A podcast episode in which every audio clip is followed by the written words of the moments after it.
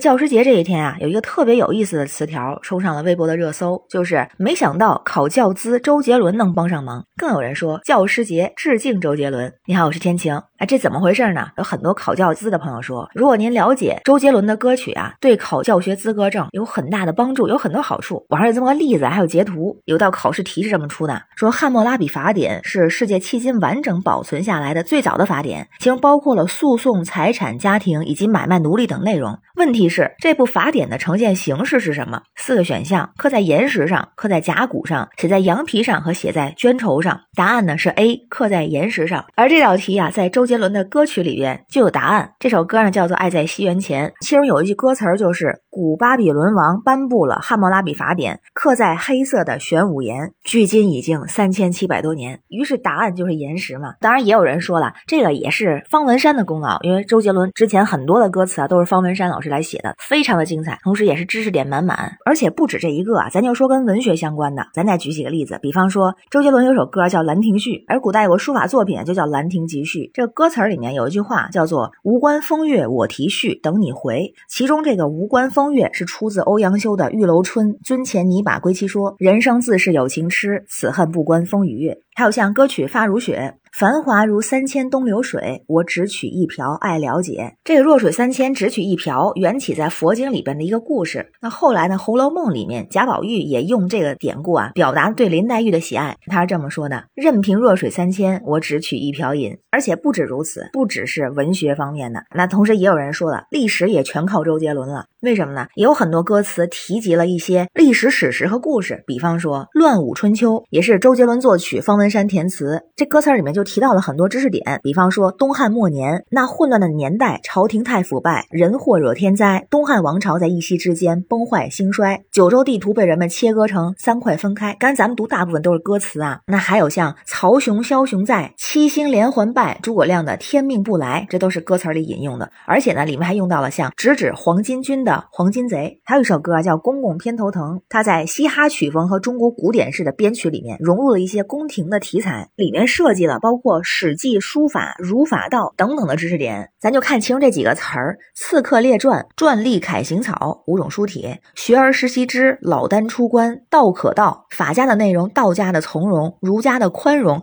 等等。甚至有人说啊，听了周杰伦歌之后，琴棋书画、古往今来样样精通。比如说他有一首歌叫《将军》，里边还会。教我们怎么下象棋，他这歌词里有很多，有一连串的这个象棋术语，听着是风轻云淡，但实际上呢，是一盘剑拔弩张的棋局。里边用到一些词儿啊，包括当头炮、屏风马、炮五进四、车二平七等等，啊，都是非常典型的中国象棋术语，是吧？所以啊，就这首歌，也有网友调侃到说，听完周杰伦的这首《将军》，你也可以出门加入大爷们的棋局了。那既然是和考教资有关嘛，和这个教学有关，那还有老师分享呢，说有的啊，这个周杰伦的歌词儿直接通过记歌词儿在，咱。就能去考试了。而真正在走上教学岗位之后，比如说历史老师在教学的过程中，还会啊用周杰伦的歌，用他的节奏填入词儿，变成一首历史朝代歌，让学生来背诵，效果非常的显著。比如说，就有人用像青花瓷、菊花台等等。咱举个菊花台的例子啊，是历史老师来改编的，说你的课堂历史中流淌，夏商的事悠悠，开来继往，周朝太长，一分成了双，春秋在竹筒上，战国忙打仗，秦灭六国，长城曾辉煌。就因为那暴政二世而亡，等等等等，后面还有一直写到清军入关，天朝轻声叹，一声巨响如此难堪，历史书满是伤，你的容颜已泛黄，读书人断肠，伤心事尽流淌，北风乱夜未央，二十五史剪不断，胡留我孤单，落下泪两行。哎，如果您熟悉《菊花台》这首歌啊，就可以直接带入歌词来演唱了。当然，咱们刚才举这例子啊，还是一小部分。怪不得有人就说嘛，一直喜欢听周杰伦的歌，听他的歌是自己的一个爱好。那之所以能够坚持的原因呢，一个是喜欢他的曲风，还有一个就是喜欢其中的词儿，因为里面知识点满满。咱们说，确实啊，先不说编曲律动这些，就单从歌词上来说，就完全碾压了现在很多的口水歌。